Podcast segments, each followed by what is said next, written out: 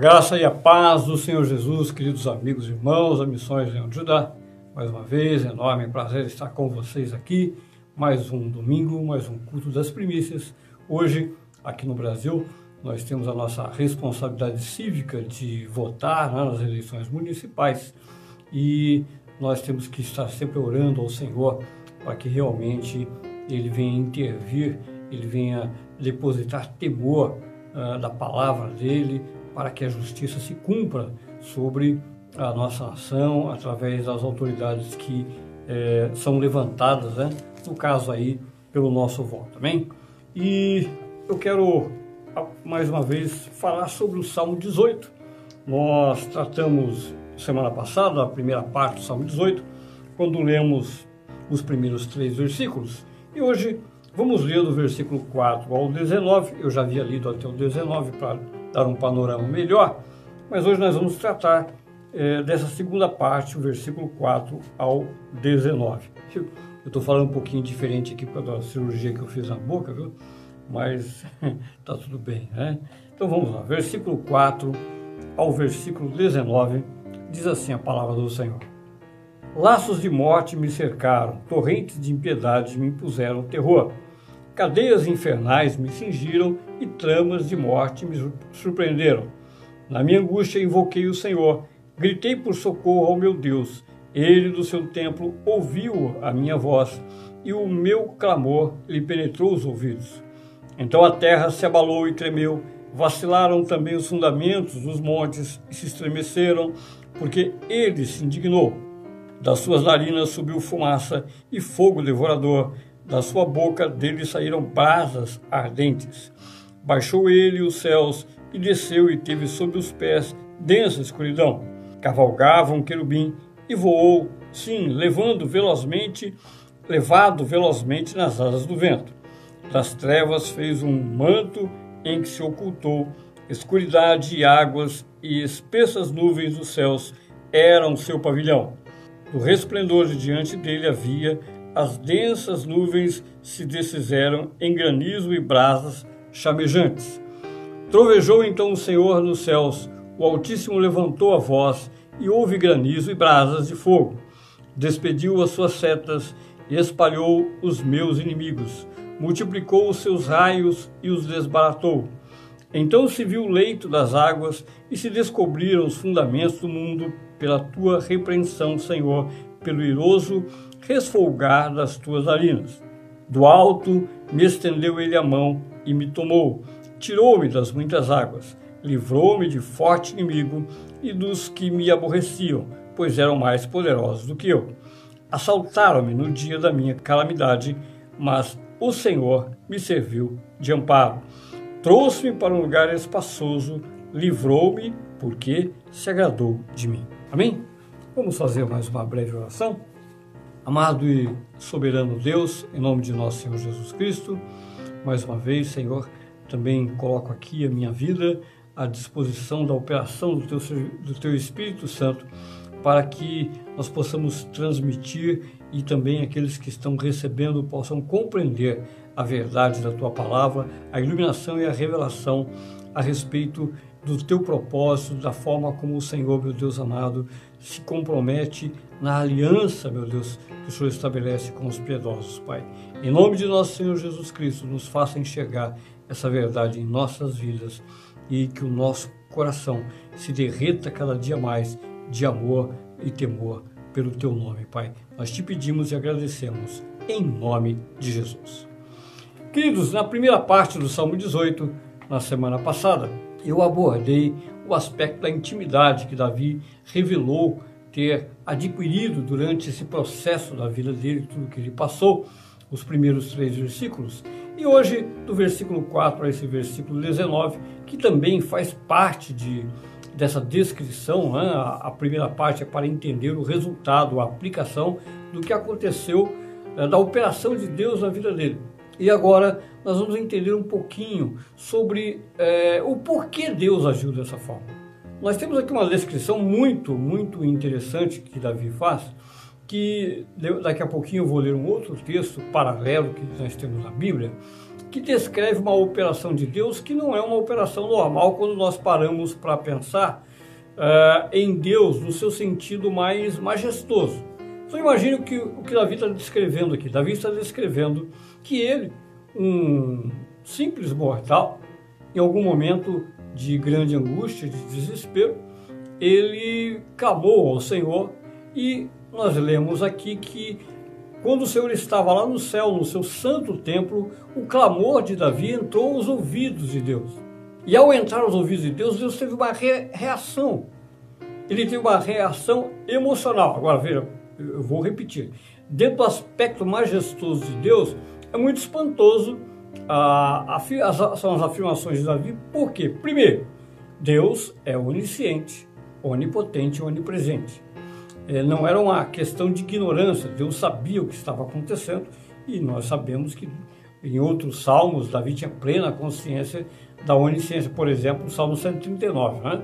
Se você ler o Salmo 139, você vai ver que Davi está descrevendo a onisciência e a onipresença de Deus, né? Que não tem lugar onde ele pudesse se esconder da presença do Senhor. Então, não é ignorância disso, mas é, é o fato de Davi abrir a boca em súplicas e pedir socorro e imediatamente ter a resposta. Imediatamente. E a resposta de Deus desse panorama, esse cenário maravilhoso que Davi descreve, é o cenário de um grande guerreiro.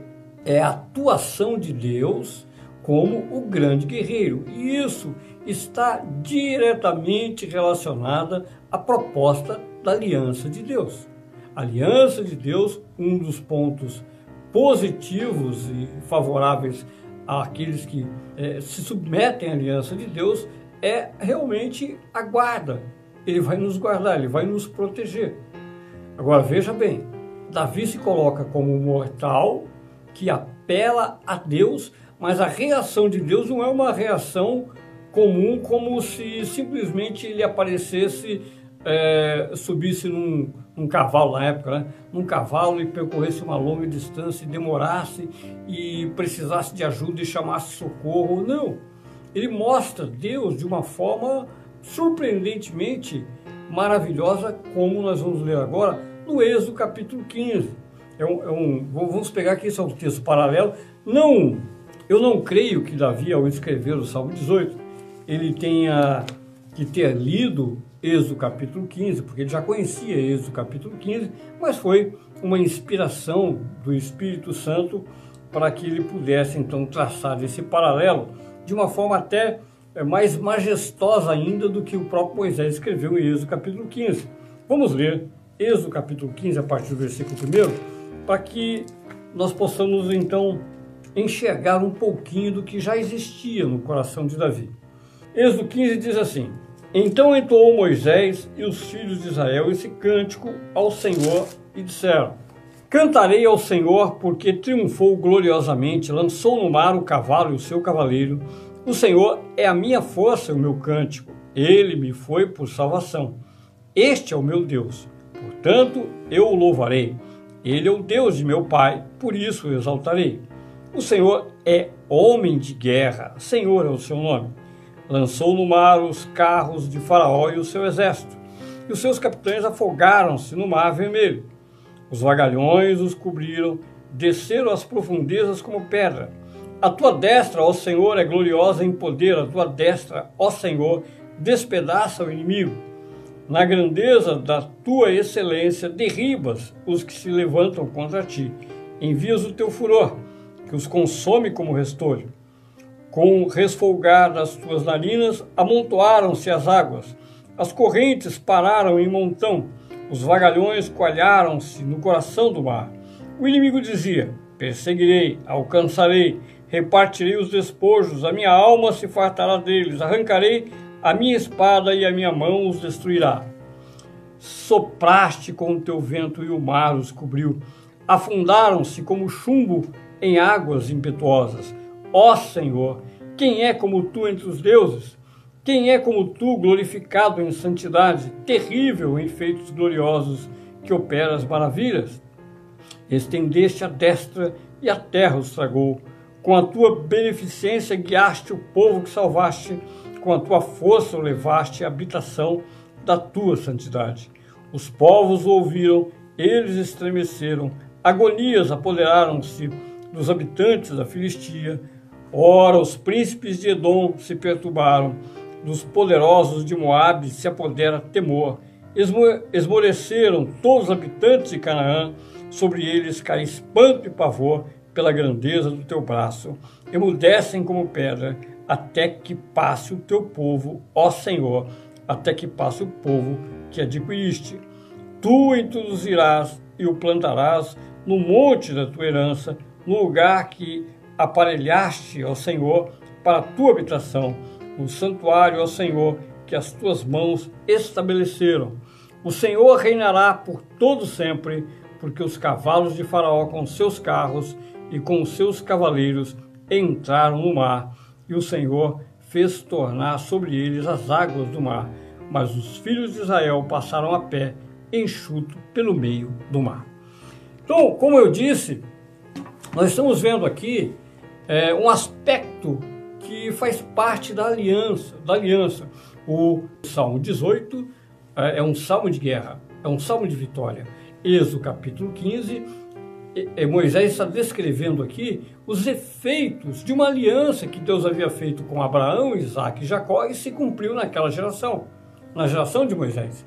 Não se cumpriu Uh, claro, evidentemente que a aliança estava com Abraão, Isaac, Jacó, José e toda aquela geração, mas foi nesse momento, nesse momento em que Faraó se levanta contra Israel para prender Israel de novo, depois de ter liberado Israel, para que eles fossem embora. É, faraó vem com toda a fúria e o Senhor aí age então de uma forma maravilhosa naquele momento agudo. E Davi mostra a mesma coisa, um momento agudo da vida dele, aquele, aquele momento angustioso em que tudo parece perdido. Davi clama e o clamor de Davi entra aos ouvidos de Deus e Deus reage de uma forma maravilhosa, mais ou menos como aqueles nós já assistimos, talvez tenha sido alguns filmes, né, dos super-heróis, os super-heróis que de repente o alguém grita, alguém pede por socorro e chega de repente o super-herói e resolve toda a parada. E talvez até alguns desses filmes sejam baseados aí é, nesses valores bíblicos. Mas vamos lá, vamos falar a respeito da aliança que é o que importa. Queridos, eu falei então no domingo passado, a primeira parte, sobre a intimidade. A intimidade foi o resultado final do processo da vida de Davi até que ele tivesse Deus no seu íntimo, o amor, um amor extremo por Deus, zelo por Deus no seu íntimo, como uma mãe grávida, como eu expliquei domingo passado. Agora, a aliança, ela é aquilo que envolve, aquilo que envolve a relação. Então, a aliança, primeiro, ela foi proposta por Deus. A aliança é uma proposta de Deus. Nós estamos dentro da nova aliança. Nós estamos dentro de um pacto que não fomos nós que redigimos. É um pacto que foi direcionado por Deus para as nossas vidas. Nós estamos no Novo Testamento, na Nova Aliança, o pacto que está baseado na obra do Senhor Jesus Cristo. Na obra do Senhor Jesus Cristo. Veja bem, Davi revela ali uma ação que o Senhor tomou em que ele sai do seu santo templo para socorrê-lo. Evidentemente que é, ele está falando ali de uma manifestação, uma teofania é, de, do Senhor, no caso do Messias, da palavra viva, operando e atuando, como aconteceu nos tempos de Moisés. Davi não está falando ali que o Deus Altíssimo, Deus Pai, saiu do seu trono, abandonou o trono para socorrê-lo. Não, na verdade isso não acontece, nunca aconteceu e nunca vai acontecer. O que ele está falando é de uma teofania, de uma manifestação, porque Deus se manifesta de várias formas, em vários lugares, ele é onipresente, onipotente e onisciente, ok? Então, assim como a palavra se manifestou no deserto com Moisés, a palavra se manifestou com Davi e a palavra se manifesta na minha e na sua vida. Agora, o apelo que Davi, que Davi fez, a forma como Davi colocou, ele teve que apelar, ele teve que clamar, ele teve que orar. Deus já sabia, Deus é onisciente, Deus é onipresente, Deus está vendo. E Davi, ao clamar, ele vê então uma atuação de Deus dentro de um pacto. A atuação de Deus é baseada num pacto. Num pacto. Por quê? Nós vamos ver, semana que vem eu vou tratar um pouco mais disso, mas nós vamos ver que nesse salmo o Senhor atua em favor de Davi contra os inimigos de Davi. O que aconteceu no Êxodo capítulo 15? A mesma coisa. Dentro do pacto, Deus atuou em favor de Israel por causa da aliança com Abraão, Isaac e Jacó contra o faraó, contra o inimigo. E isso não deveria chocar as pessoas, mas é uma verdade. É, tanto no Êxodo 15, como no Salmo 18, como em diversos outros textos, nós vamos ver, nós vamos ver isso muito no Apocalipse. Nós vamos ver Deus em favor de um em detrimento de outros, para que alguns vivam, outros vão sofrer as consequências do peso da mão de Deus. Muitos vão perecer no inferno, muitos vão sofrer consequências danosas exatamente porque estão fora do pacto, não aceitam o pacto são arrogantes e inimigos do povo de Deus. Claro que nós, como coração cristão, é, nós gostaríamos muito que todas as pessoas estivessem dentro do pacto da nova aliança e que ninguém experimentasse o peso da mão de Deus, mas isso já não é da nossa responsabilidade. Esse é um julgamento de Deus e ele tem pacto com quem está dentro da aliança, somente. O pacto é isso, o pacto é um contrato. Um contrato. O pacto é um contrato. O pacto é o contrato que diz o seguinte: aqui está a minha condição e aqui é a minha declaração do que eu vou fazer por você se você andar dentro da condição. Olha a grandeza de Deus agora, que é o que nós vivemos dentro da nova aliança também.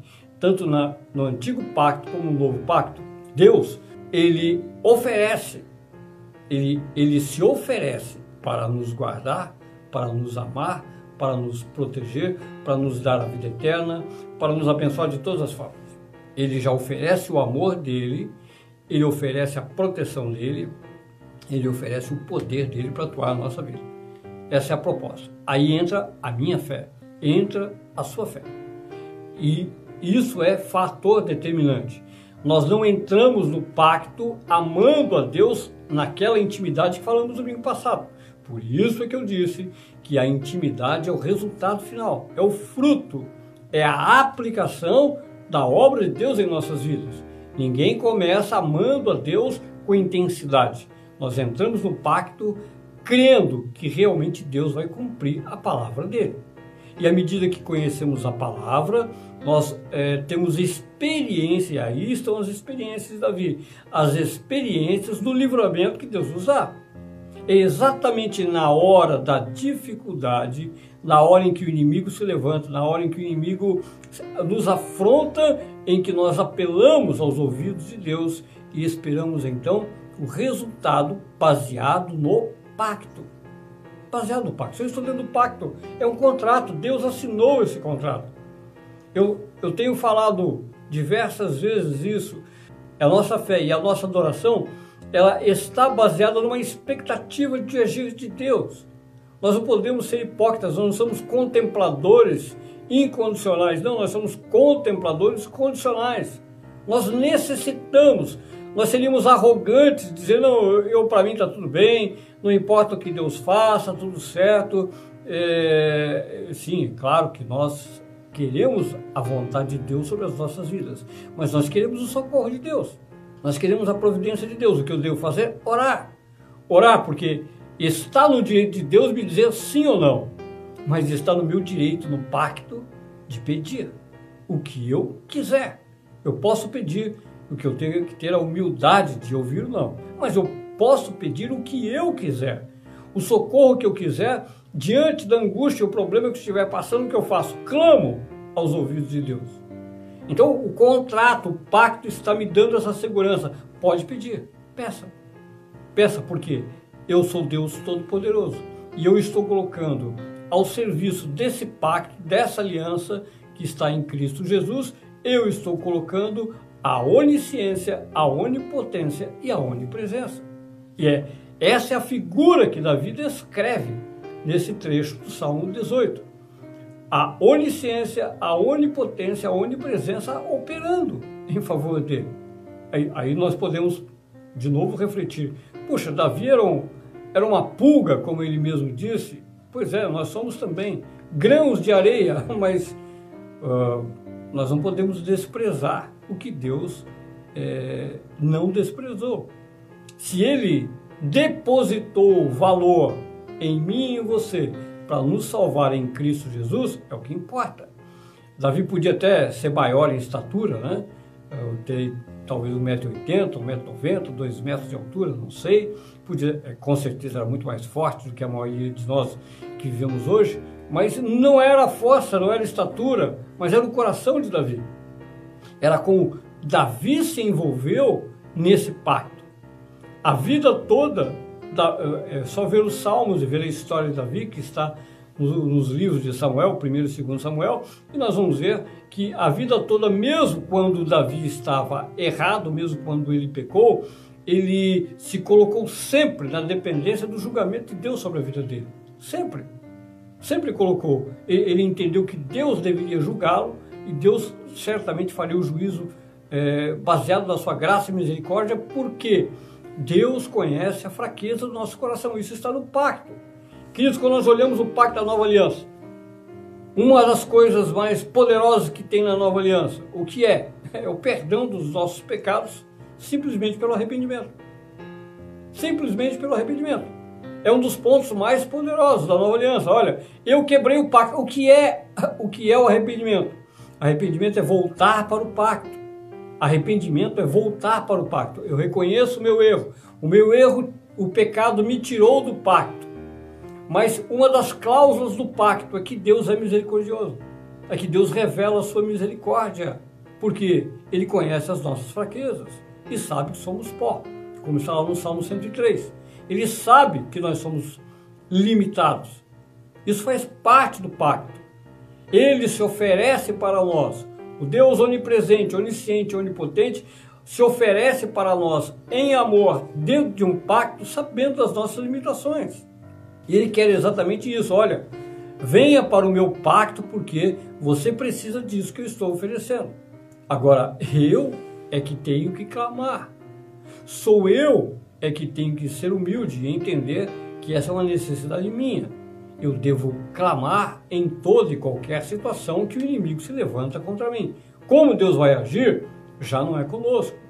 Se ele afundou Faraó, os cavaleiros de Faraó no mar, é, isso é, ele sabe o que ele está fazendo. Se ele derrotou Saul e os inimigos de Davi, passou por cima, como o Davi descreveu, isso é um problema de Deus. O que ele vai fazer com na, nas circunstâncias que nos envolvem? O que ele vai fazer e quem ele vai prejudicar, pode ficar tranquilo. Isso faz parte da justiça de Deus. Ele sabe o que vai fazer. É, isso nós podemos pensar tanto em termos naturais como em termos espirituais, tá? É, um engano, não vou dizer engano, mas é, talvez assim um, um, um sentimento, né? De, de certo peso de consciência quando nós pensamos que Deus vai atuar contra uma pessoa que nos odeia, que nos faz mal. Mas veja bem, isso a gente vai aprendendo com maturidade. Quando Deus ele age em nosso favor em detrimento de alguma, alguma pessoa, isso pode ser para salvar aquela pessoa. Porque talvez a pessoa esteja necessitando enxergar Deus na sua vida. Nós não temos que ter o sentimento de culpa porque nós pedimos para que Deus nos livre de um inimigo que está nos perseguindo, um inimigo natural, tá bom, ainda que ele esteja ali sendo alimentado pelo diabo, mas é um inimigo natural, um ser humano, um outro ser humano que quer me atacar de alguma forma, quer me atingir de alguma forma, e o que eu devo fazer? É, eu não devo agir com as minhas mãos, eu devo pedir, eu devo orar ao Senhor. Agora, se eu estou dentro do pacto, nas condições de arrependimento e perdão, uh, vivendo uh, debaixo da graça e misericórdia de Deus, confiando em Deus, eu tenho que ter certeza que aquilo que Isaías escreveu no capítulo 54, nenhuma arma forjada contra mim vai prevalecer, nenhuma. Nenhuma. não vai prevalecer, não por causa da minha justiça, mas porque essa é a herança dos santos. É o que diz lá o Isaías capítulo 54. Essa é a minha herança. A minha herança é que não vão prevalecer as armas que se forjadas, que o inimigo forjou, não vão prevalecer. Eu vou em juízo diante de Deus e digo, Senhor, nós temos um pacto, nós temos uma aliança que o Senhor propôs, a proposta é sua. Eu assinei esse contrato pela fé na obra de Jesus Cristo. Eu tenho a certeza que o Senhor está comigo, que o Senhor vai agir. Eu peço, eu clamo pelo teu agir nessa e tal situação. O que vai acontecer? Deus não pode se negar. Paulo fala isso é, escrevendo para Timóteo, na primeira carta de Timóteo. Deus não vai se negar de forma alguma, é a palavra dele. De forma alguma ele vai mudar o seu comportamento. Ele é fiel ao pacto, ele é fiel à aliança. Não vou dizer azar daqueles que estão fora, mas é, quem sabe exatamente é, ao ver o testemunho, a operação de Deus na nossa vida, a, a, maldição que vem contra os inimigos que se levantam contra nós pode se tornar bênção, porque Deus é assim. Deus só, então eu, eu não tenho que ter preocupação, eu tenho que olhar, me ver dentro do pacto e orar ao Senhor diante das minhas situações de desespero, não importa que os inimigos sejam naturais. Repetindo, evidentemente que o diabo, os demônios estão por trás no combate é, contra a vida do, dos piedosos, daqueles que estão querendo é, ou guardando o pacto. Se você está guardando o pacto, o inimigo é seu inimigo. não, não tem meio termo. O inimigo não está passivo. Ele não está passivo. Se você está dentro do pacto, o inimigo está ativo, tentando te tirar do pacto. Esse é o objetivo dele. Ele quer tirar você do pacto, ou te desanimando, atacando a sua vida, ou então te tentando com coisas que não agradam a Deus. Uma das duas coisas ele está fazendo. Ele vai atuar pela direita ou pela esquerda. Ele vai tentar te tirar do pacto porque a sua vida está difícil, com muitos problemas, tribulações, e você não deve mais confiar em Deus. Ou, ao contrário, ele está te tentando, olha, do lado de cá tem coisas muito melhores do que Deus ofereceu. Uma das duas coisas ele está fazendo. Se você está firme no pacto e você não cai nem diante das dificuldades e você não cai nem diante das tentações, fique tranquilo. Deus está contigo. O Senhor está contigo. O Senhor está contigo para te livrar. O Senhor vai agir, é, ainda que é, de uma forma titânica, né? esse é um dos termos que pode usar, que Davi descreveu, pode parecer uma, uma forma titânica. Não, Deus, o Senhor não precisa, ele não precisa nem atuar dessa forma como Davi descreveu ali, que nos ajuda a entender uh, o poder de Deus, a grandeza de Deus, o, o valor de Deus atuando como varão de guerra, como homem de guerra, como nós vimos também em Êxodo capítulo 15. Esse é o valor importante, porque se você prestou atenção na leitura de Êxodo 15, Moisés chama o Senhor de homem de guerra, varão de guerra. E é o varão de guerra. Deus é varão de guerra. Deus, ele está no combate. A guerra pertence ao Senhor, como disse Davi eh, no capítulo 17 do primeiro livro de Samuel, quando ele enfrenta Golias. Ele fala: Do Senhor é a guerra. A guerra é uma instituição. E Deus está na guerra. Deus está no combate ao lado dos aliançados, ao lado dos pactuados com ele. É, ler o Salmo 18, ler Êxodo 15, ler outros textos, como o Jó leu aqui, o uh, Mateus capítulo 8, a respeito da hora da tempestade, que, que se levantou? Se levantou, o, o vento se levantou, o mar se levantou contra a vida dos discípulos que estavam com Cristo. O que o Senhor Jesus fez? Simplesmente, ele não precisou uh, fazer nada nada daquilo que Davi descreveu no Salmo 18. Ele simplesmente abriu a boca, pronto. Ele abriu a boca e o mar e o vento obedeceram ao Senhor.